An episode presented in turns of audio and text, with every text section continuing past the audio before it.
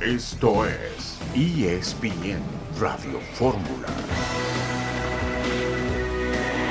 Un saludo en este viernes 15 de julio de 2022. Estamos aquí en esta emisión multimedia de ESPN Radio Fórmula. Rafael Puente, buenas tardes.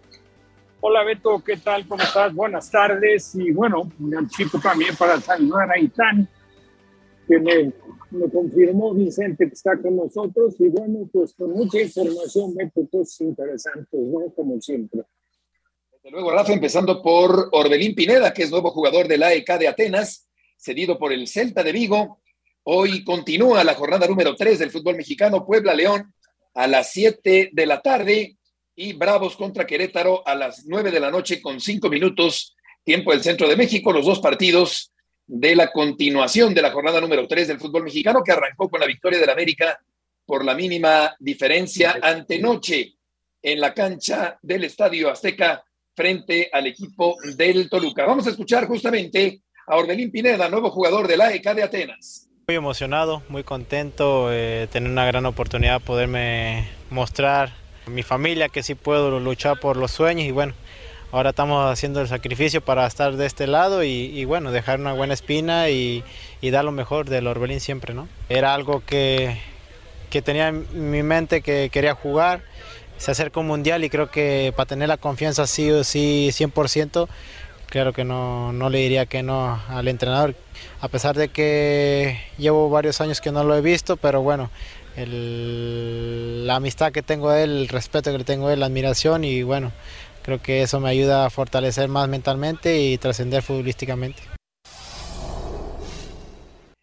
Hay que dar lo mejor del Orbelín, dice el propio Orbelín Pineda, que va a jugar en el fútbol de Grecia rumbo al Campeonato Mundial de Qatar. Eitan Menezes, buenas tardes. Hola, buenas tardes, Beto, Rafa, amigos. Sí, interesante a ver cómo le va de cara a la Copa del Mundo Orbelín. Mucho fútbol, fútbol americano también, información importante. Estaremos platicando de todo eso aquí en ESPN Radio Fórmula. Oye, de verdad, Rebeca Landa con ese equipo ganador, Eitan, eh, del fútbol femenil, del flag football del flag football en los World Games, evento que pueden seguir por Star Plus, impresionante.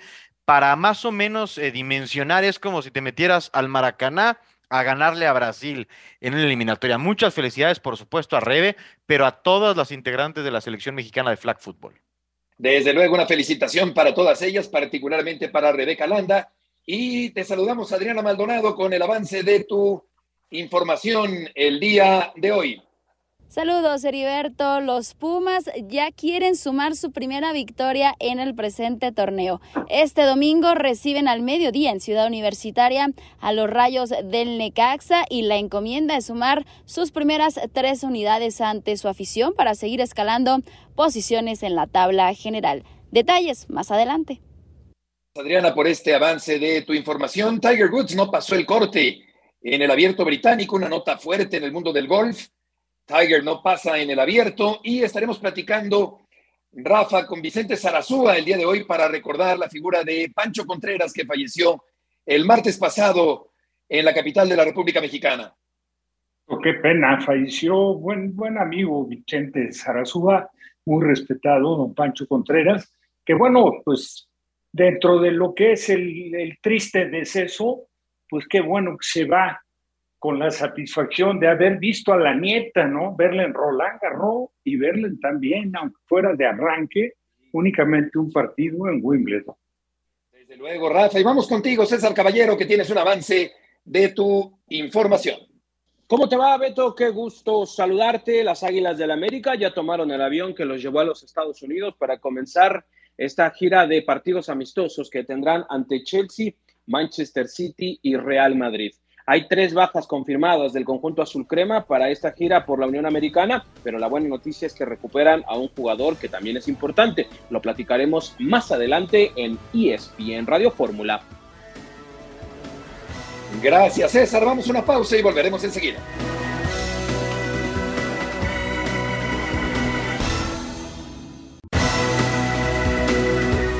Ser un partido eh, muy disputado. Eh, ellos siempre tienen también una gran afición y yo creo que va a ser un, un partido muy duro y yo creo que Club América es un equipo que yo creo que de lo que más se habla en Europa de los equipos mexicanos y, y va a ser un buen partido para todos.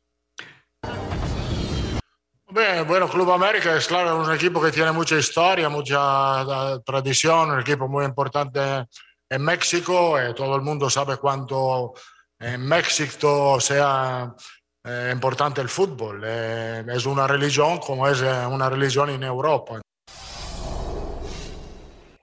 El fútbol muy importante en México, dice el italiano Ancelotti. Escuchamos también a Courtois, el portero, y vamos a ir contigo, César Caballero, con el reporte del América. Gusto en saludarte. ¿Qué pasa, Beto? ¿Cómo estás? El gusto es todo mío. Bueno, las Águilas del América eh, ya volaron a Las Vegas para enfrentar este primer partido amistoso que tendrán contra el Chelsea el sábado por la noche en el Allianz Stadium, la casa de los Raiders eh, de Las Vegas. Por las Águilas hay buenas noticias. Federico Viñas sí pudo realizar el viaje. Hay que recordar que el uruguayo se cayó de último momento de la alineación titular contra Toluca debido a una pequeña molestia muscular. El Tano decidió guardarlo para no perderlo durante más tiempo y sí pudo hacer el viaje y estará disponible para jugar frente a Chelsea, Manchester City o Real Madrid.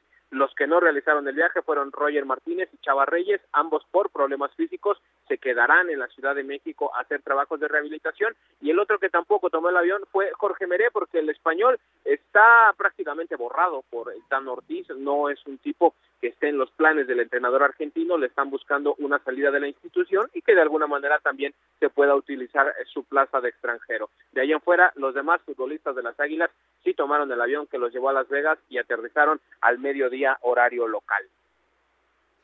¿Hay lugar entonces, César, para un refuerzo más para este torneo?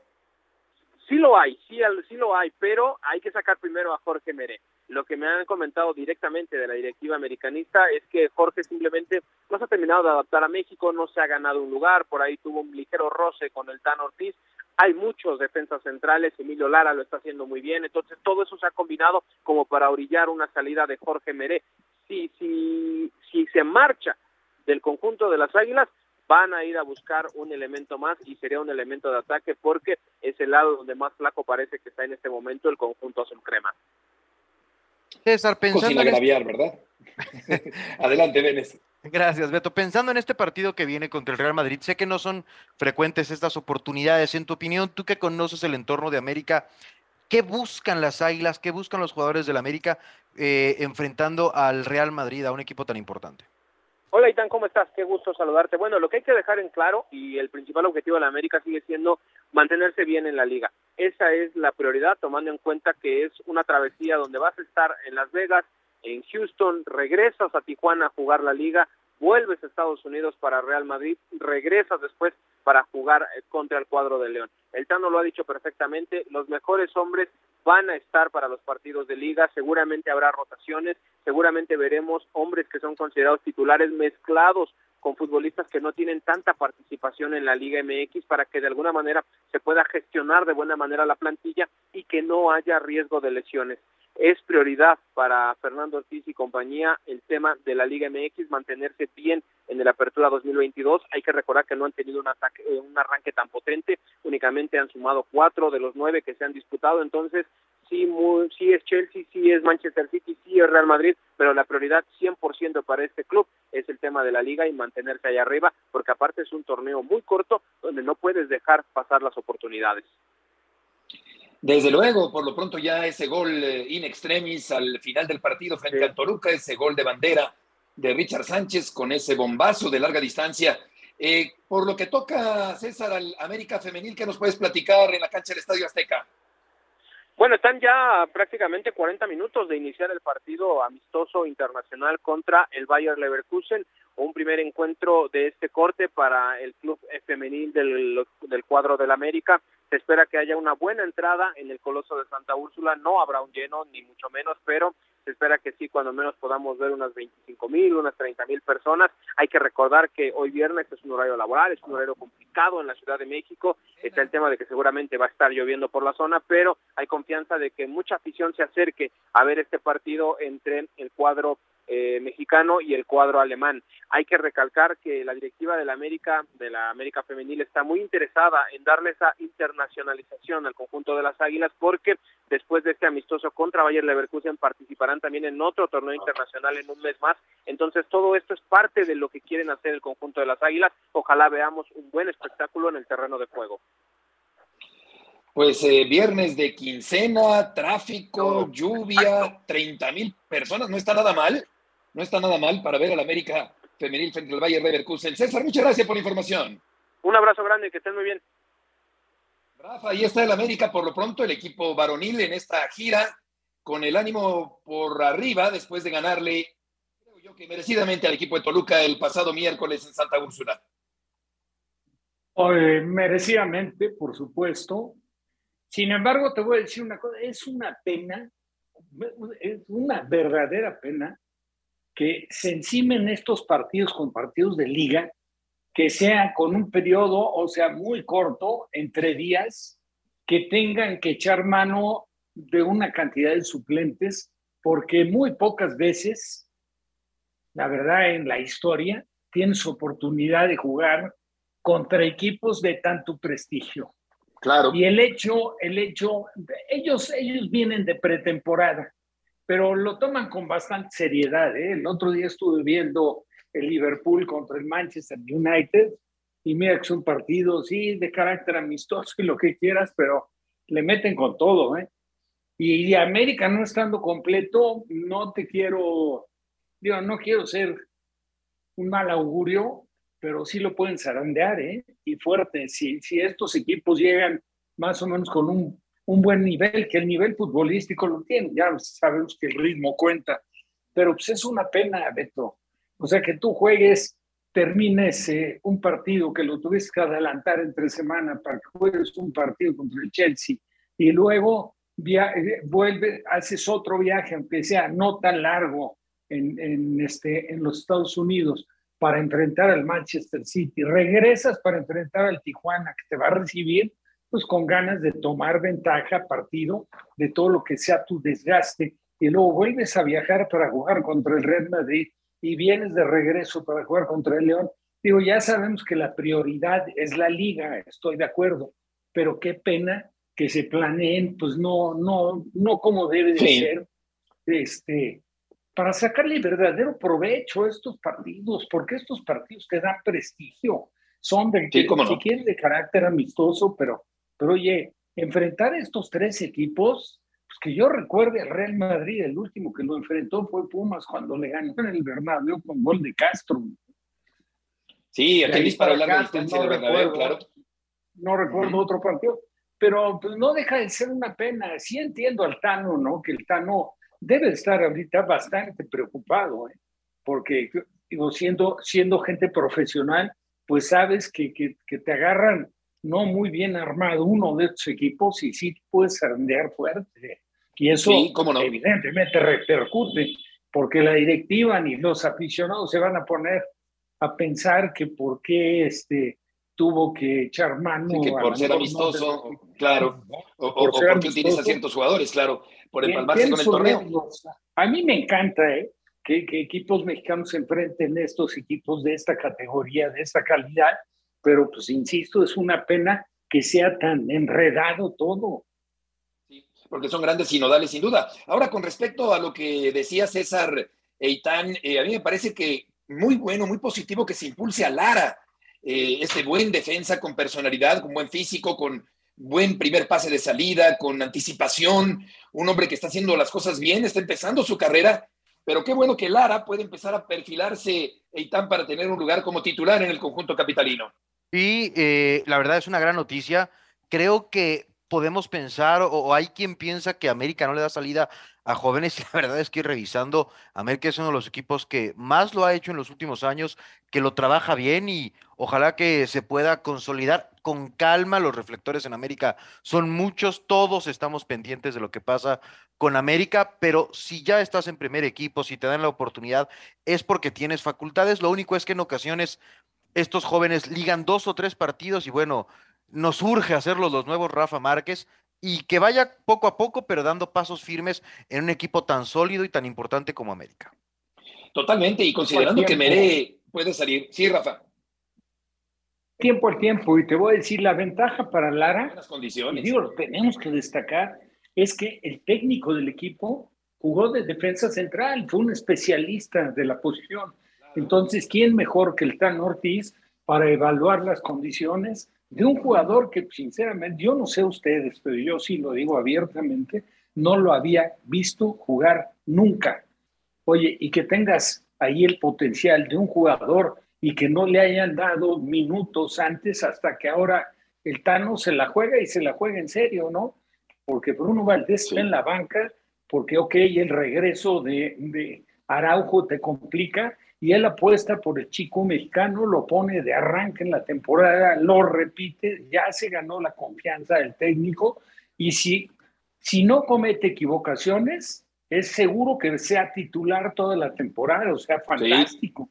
Me, me, me, gusta muchísimo, muchísimo Lara, me gusta muchísimo Cendejas también, así que el América pues tiene ahí incrustaciones eh, juveniles en el conjunto titular en este arranque de torneo Oye, y vamos a ver cómo le va en esta gira, sí. Oye, Beto, y, igual a Itán les pregunto, ¿y cómo vieron?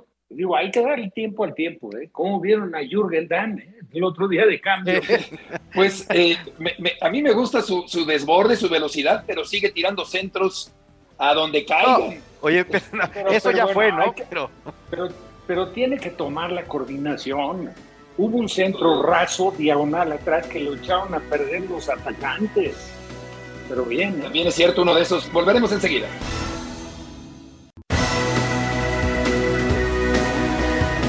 De regreso en esta tarde de viernes en ESPN Radio Fórmula, León Lecanda tiene información del Cruz Azul. León, gusto en saludarte. ¿Cómo te va, Beto? Muy buenas tardes, saludos a todos en ESPN Radio Fórmula. Pues una máquina cementera que enfrentará al bicampeón Atlas todavía con la duda hasta este viernes de si Nacho Rivero podrá jugar o no después de una lesión en un dedo del pie que lo ha marginado de las primeras dos fechas y también a la espera de que Gonzalo Carneiro pueda viajar desde Uruguay para incorporarse como el segundo refuerzo del conjunto cementero de cara a este torneo Apertura 2022 que ya comenzó, Beto, eh, pues un tanto eh, agridulce para Cruz Azul, ¿no? Primero una buena exhibición contra Tigres y después una derrota que con el 2 a 1 frente a Pachuca, la verdad es que se quedó corta por lo que se vio en la cancha el fin de semana pasado en el Estadio Azteca. Sí, efectivamente, por una razón o por otra, le ha pasado muchas veces al Cruz Azul que arranca el torneo sin plantel completo. Es el caso de esta campaña también. ¿Y eh, tienes idea qué once titular mandará el técnico a la cancha para el partido frente al bicampeón del fútbol mexicano? Sí, Beto, no va a cambiar mucho. Sebastián Jurado, me dicen, sigue recibiendo el voto de confianza del estratega Diego Aguirre, con la línea de cuatro en el fondo de Juan Escobar, los dos centrales, Julio César Domínguez y Luis Abraham, lateral izquierdo Alejandro Mayorga. En media cancha me dicen que Rafael Vaca va a ser compañía nuevamente de Eric Lira, todavía Charlie Rodríguez buscando ese lugar en el once titular, y en el eje de ataque Santiago Jiménez con Ángel Romero de enganche, por derecha Uriel Antuna, y por izquierda muy posiblemente juegue Cristian Tabó, aunque Carlos Rotondi poco a poco también ha venido adquiriendo forma física y en algún momento ya podría tomar la titularidad después de la jornada 4 o 5, Beto. Se vio un poco cansado el refuerzo argentino, sobre todo el fin de semana pasado, al debutar en los minutos finales del duelo contra Pachuca por la altitud en la Ciudad de México y el poco trabajo que ha tenido con el equipo celeste. León, para lo poquito que hemos visto del torneo, para lo poquito que lleva Cruz Azul, ¿qué te parece hasta ahora el balance dentro de la organización de lo que hemos visto de la máquina? ¿Están conformes? ¿Entienden que esto de Aguirre es un proceso o ya de una están observando lo que ellos esperaban del equipo? No, ¿cómo estás, Aitán? Un fuerte abrazo. Me parece que hay paciencia en el proyecto de Aguirre. Sí gustó mucho la victoria con Atlas en la Supercopa en los Estados Unidos. Por supuesto, el debut contra Tigres quizá no tanto la imagen que dejó Cruz Azul ante un equipo muy bien conformado y con muy eh, buenas ideas de juego, como es Pachuca con Guillermo Almada, pero la realidad es que este Cruz Azul todavía tiene un techo mucho más alto, ¿no? Hay cierto nerviosismo, ansiedad para que lleguen los refuerzos, Eitan, eh, después de Carlos Rotondi, pues todavía está, como les decía, la incorporación de Gonzalo Carneiro pendiente, viajará en las próximas horas a México, y lo mismo casos como el defensa central que no han podido cerrar y también Alonso Escobosa, ¿no? que es otro de los jugadores que ya están avanzados en las negociaciones para poder cumplir con esos cuatro refuerzos que quería el técnico y la directiva, eh, que son un delantero, un extremo, un defensa central y un lateral izquierdo. León, muchas gracias por la información. Gracias a ustedes, Beto. Buenas tardes y excelente fin de semana para todos.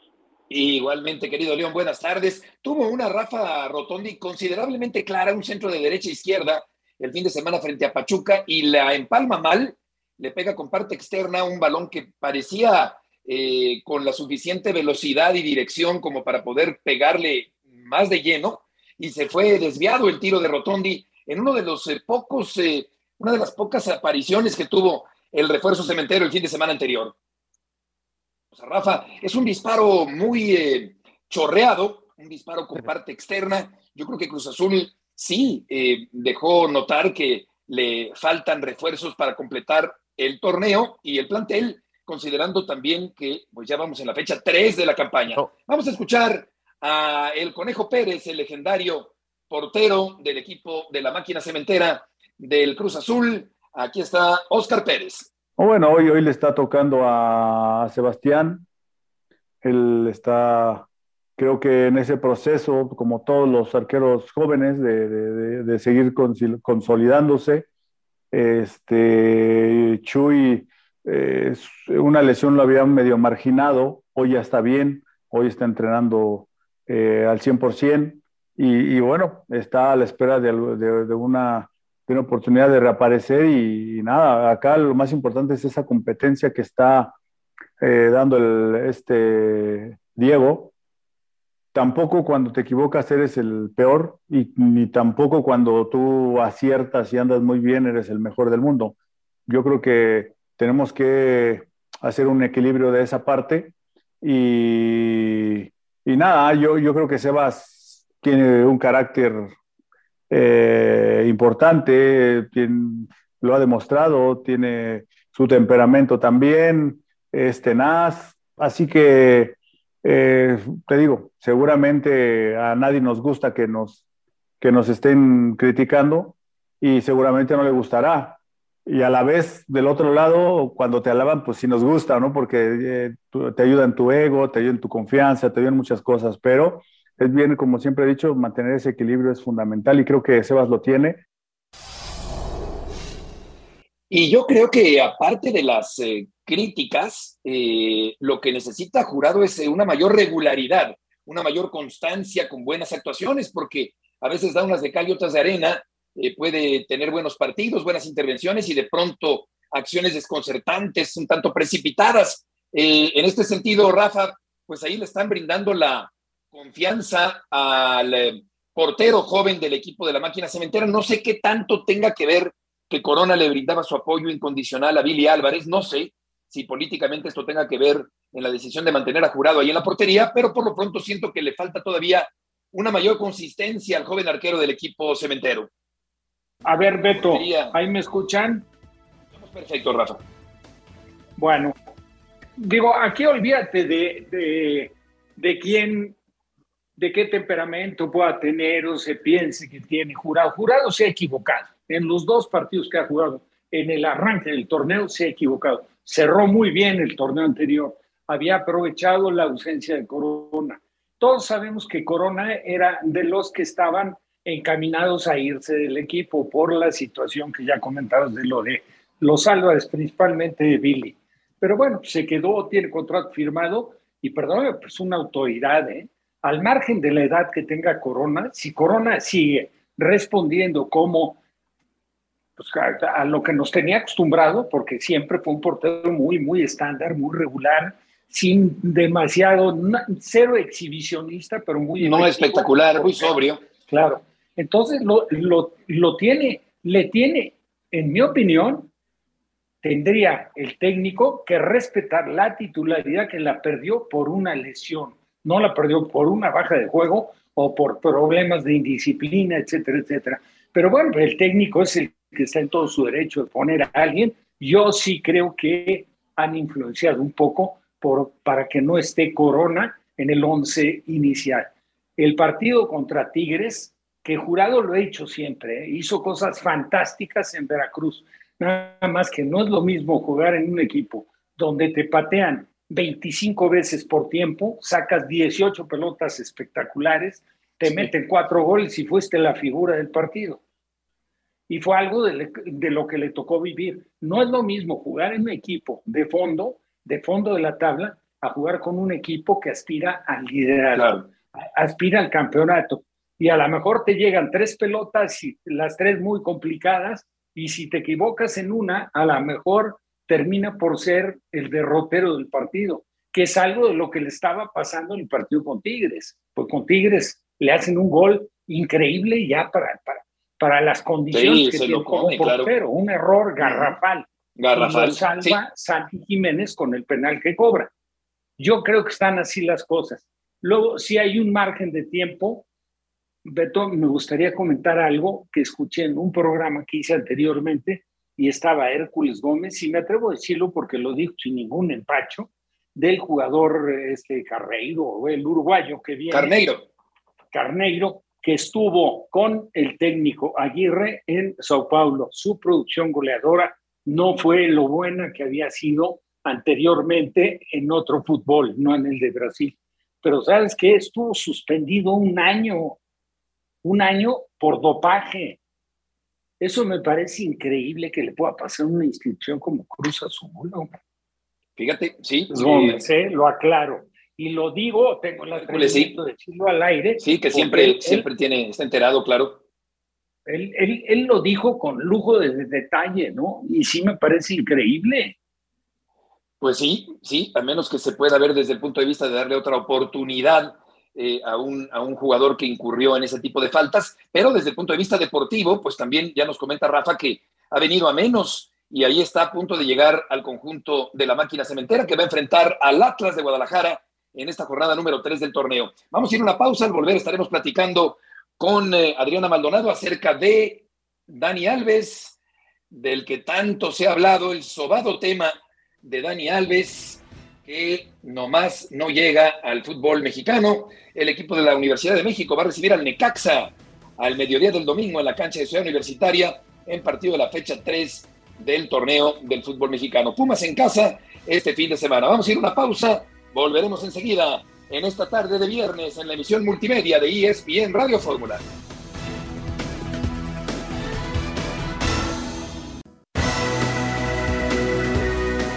De regreso en esta tarde en ESPN Radio Fórmula, Adriana Maldonado con la información de Pumas. Adriana, gusto en saludarte. ¿Qué pasó finalmente con Dani Alves? ¿Qué tal, Beto? Un gusto saludarte. Mira, el tema Dani Alves sigue siendo una incógnita al interior del conjunto del Pedregal. Al momento tenemos conocimiento que la directiva sigue esperando la respuesta por parte del lateral brasileño. Mucho se ha especulado en las últimas horas de que su representante está pidiendo que se doble la oferta, la primera eh, propuesta que recibió como tal, pero bueno, nos comentan que simplemente son especulaciones, al momento no han recibido una oferta, se esperaba que llegara el miércoles, después dijeron que podía darse esa respuesta este jueves o en el transcurso de este viernes.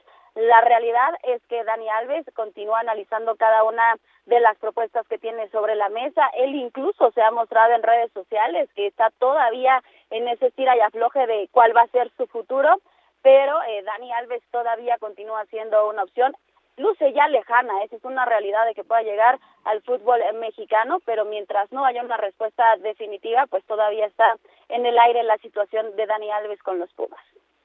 Adriana, ¿cómo estás? Te saluda Eitan. Y si no es Dani Alves, ¿qué otra situación para, para Pumas o solamente sería el brasileño lo que está contemplando Universidad?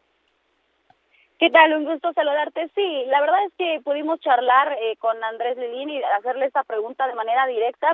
Ellos son conscientes que con las cinco incorporaciones que hicieron para este presente torneo, la plantilla prácticamente ya está completa para encarar el campeonato, también este partido amistoso que tendrán eh, el próximo mes de agosto ante el Barcelona son conscientes también que la directiva hizo un muy buen esfuerzo en cuanto a la nómina, en cuanto al tema económico para reforzar al equipo este semestre, entonces todo apuntaría que se quedarían ya con esas cinco incorporaciones y no buscarían una más para este torneo.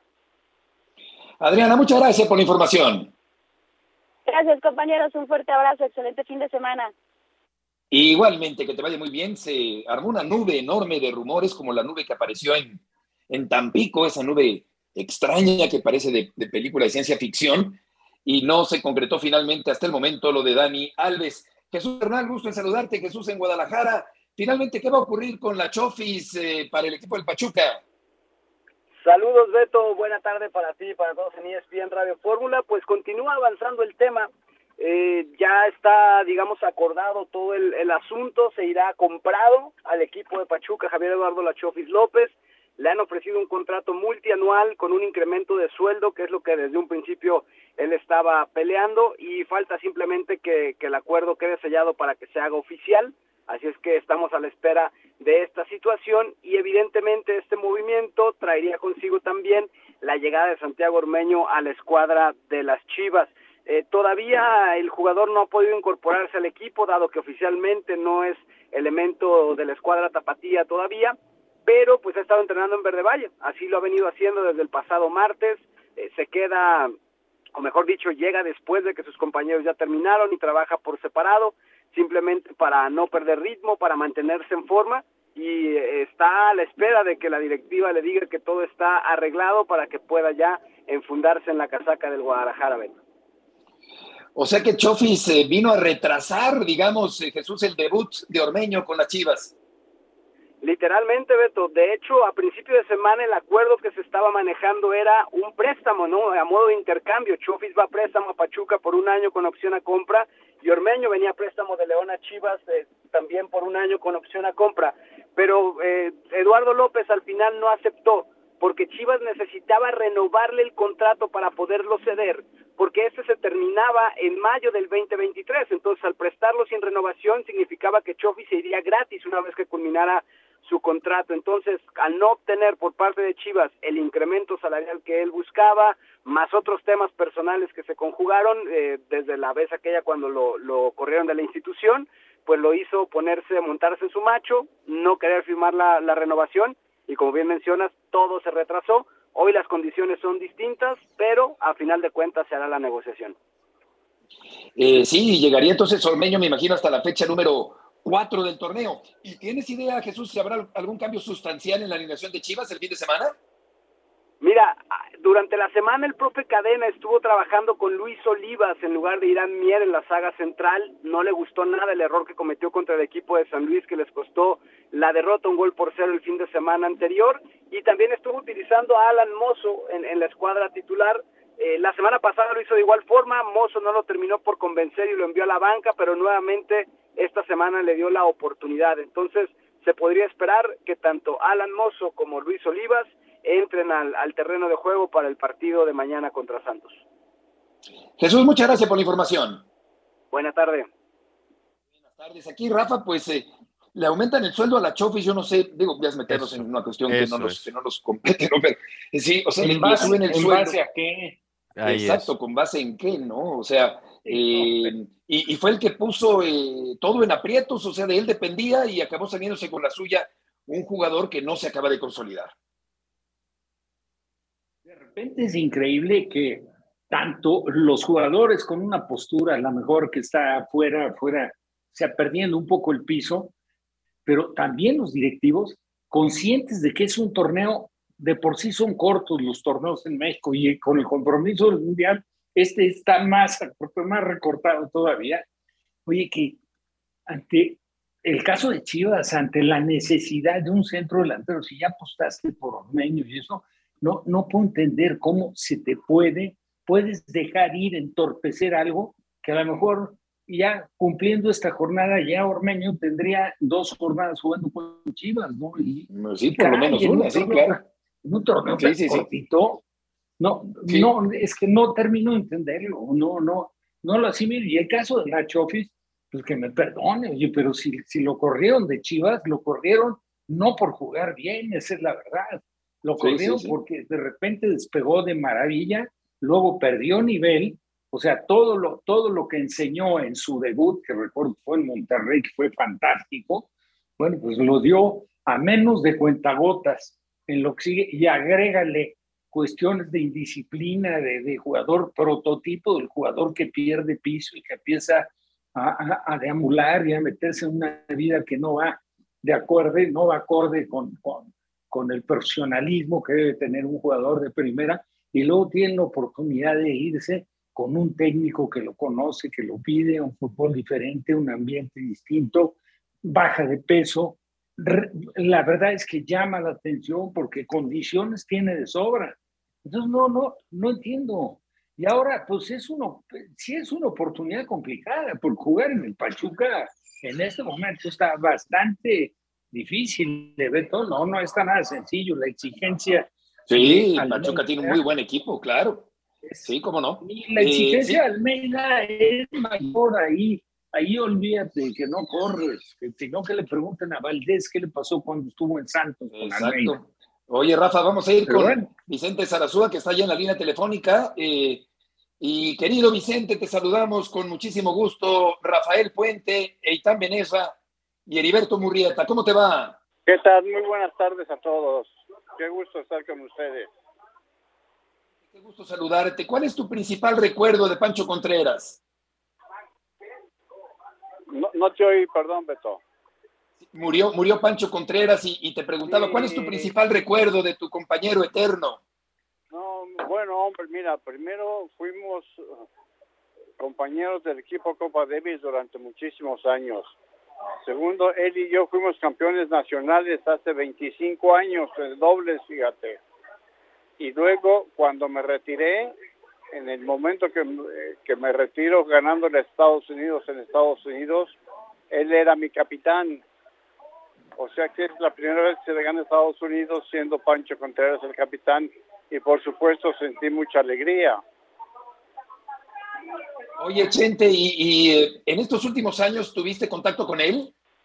Sí, fíjate que durante dos años y medio estuvo en cama eh, Pancho porque no tenía fuerza en las piernas, no se podía parar, eh, hablaba un poquito corto, pero pues muchos ánimos se le veía porque pues realmente no estaba enfermo de nada, no tenía, no se le veía una enfermedad clara, sino que pues no se podía parar el pobrecito, fíjate. Sí, Chente, qué pena. Oye, yo recuerdo con muchísimo agrado la forma en que ustedes dos narraban el tenis en la televisión.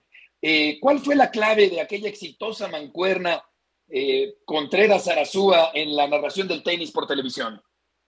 Duramos nada más que 40 años juntos, fíjate, Muriel. Sí, hombre, qué maravilla.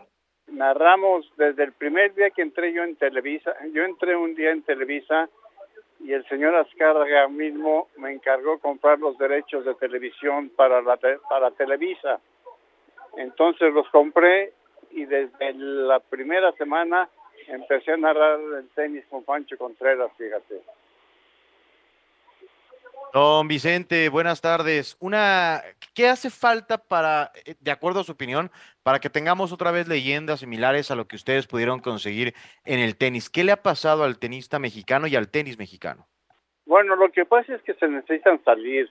O sea, desgraciadamente estar aquí en México no, hay competencia, no hay rivalidades. Tienen que salirse. E, e, es un albur el tenis, ¿eh? Porque hay que salirse y dedicarle 100% al tenis y capaz que lo haces y capaz que no lo haces.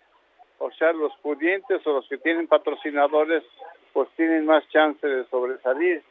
Pero un joven pues normalito, tranquilito, el viajar y buscarse un lugar en el torneo de la ATP de tenis del mundo es sumamente difícil, ¿no? Sí. Rafa, adelante.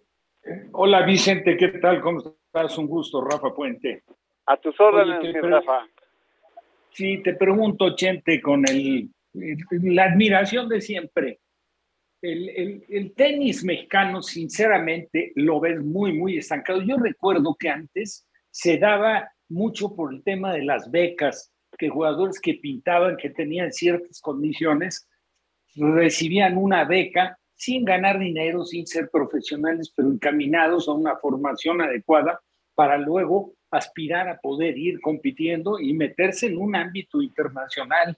Ese tipo de situaciones ya no se presenta mucho con, no, pues, no hay interés por parte de los mexicanos. Fíjate que todos nosotros, o sea, obviamente no tenemos dinero para pagar una beca, Entonces todos nosotros estudiamos en Estados Unidos. Te estoy hablando de los tenistas eh, eh, de alta calidad en México.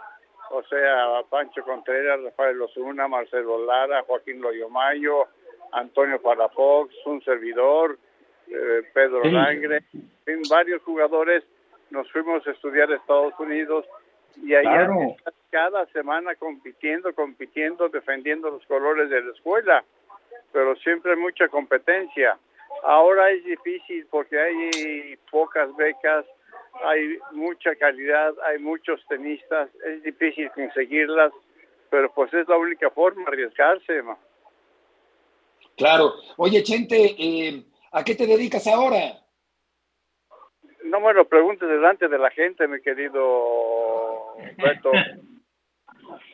Porque me da pena, decirte, que, me da pena decirte que no hago nada. bueno, pues disfrútalo. Mi querido Vicente, que te vaya muy bien. Gracias por tomar la llamada. ¿No me quieren ayudar? Ah, encantados. Vámonos a Acapulco. Gracias, gente. Gracias por tomar la llamada. Al contrario, es un placer. Saludos a todos con mucho cariño, ¿eh?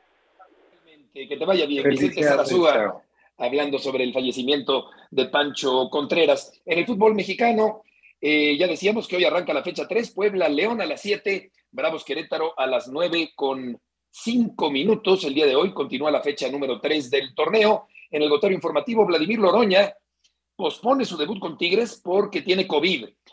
Fueron liberados 13 de los detenidos por la bronca en el corregidor el 5 de marzo. Hoy arranca la jornada 2 de la Liga Femenil con Querétaro Monterrey. Se despide de Ciremon Sibais de Rayadas porque se va a Europa. Marcelo Flores no hará la gira por Estados Unidos con el Arsenal. Ancelotti dijo que el Real Madrid no fichará a nadie más. El TAS rechazó la apelación de la Federación de Fútbol de Rusia y mantendrá el veto de los equipos de ese país para participar en competencias europeas. El Manchester United anunció la contratación de Christian Eriksen por tres años, aquel que estuviera eh, mal del corazón. Cristiano rechaza oferta de 275 millones de euros de un equipo árabe. Ricardo Careca no seguirá como técnico de la selección de Perú. Esto en los goteros eh, informativos. También tenemos el gotero de otros deportes. Y ahí eh, habría que destacar los emparejamientos Venes para el Home Derby del lunes en Los Ángeles y lo que lograron las chavas del flag football, incluyendo a Rebeca Landa de ESPN. Importantísimo es otra vez una medalla de oro. Literalmente eh, son campeonas del mundo, ya habían tenido buenas participaciones, pero siempre se topaban con Estados Unidos. Ahora les ganan y de manera imponente, porque eh, la verdad es que el partido no tuvo mucha competencia. 39-6 terminó el marcador. Felicidades a ellas, por supuesto, a nuestra compañera Rebeca. Y en el Home Run Derby, sí, lunes por ESPN, ocho muy importantes, muchas figuras. Schwarber va contra Pujols, Soto contra Ramírez, Rodríguez Siger y Acuña contra Pita Alonso que busca el tricampeonato. Este evento ha revivido y ahora quizá Beto es lo más importante de un fin de semana de las estrellas en grandes ligas que disfrutaremos por ESPN. La verdad es que es muy divertido ver a estos bateadores pegar 300 cuadrangulares en una hora. Excelente, Benes. Y ahí está Rebeca Landa, ya en la línea telefónica. Rebeca, qué gusto saludarte. ¿Cómo te sientes con este logro extraordinario? Ay, oigan, gracias por recibirnos en este programa. Estamos contentas, contentas. Llevamos muchísimo tiempo buscando el oro, que por fin lo hayamos podido concretar de la manera en que lo hicimos en el escenario más grande que ha existido para nuestro deporte, el flag football, y ser las primeras en la historia en ganar dentro de los World Games es algo inexplicable, como que nos estamos tardando también en dimensionar lo grande de, de este logro, pero estamos muy, muy contentas. ¿Qué fue lo más complicado del partido decisivo, Rebeca? Hijo, yo creo que un poco como poner la historia detrás, saber que enfrentábamos a unas rivales que anteriormente nos habían ganado en la final del Mundial que después habíamos nosotros vencido también en un partido no oficial, pero esta idea de no poder relajarnos en ningún momento si queríamos terminar con la medalla de oro. Rebe, una pregunta, ¿qué sigue para el deporte, para flag football? ¿Cuál es el camino para que crezca algo más grande que los World Games? Pues sí, de hecho este proceso de World Games fue con toda la intención de que el flag football se vuelva un deporte olímpico. Entonces estuvimos en esta edición de los Juegos como una prueba para ver si puede convertirse para el 2028 en Los Ángeles. Entonces, bueno, se espera que después de esto ya podamos ser atletas olímpicas, eh, pero bueno, eso está todavía por definirse. Mucho de lo Rebeca, que perdona esta semana... Sí. Tenemos que Sí, dime, despedir, dime. pero muchas gracias y muchas felicidades. Gracias, Felicidades, gracias a ustedes. Un abrazo muy grande. Igualmente, Rafa y tan buenas tardes, que les vaya muy bien. Feliz fin de semana. Un abrazo, Beto, que estén bien.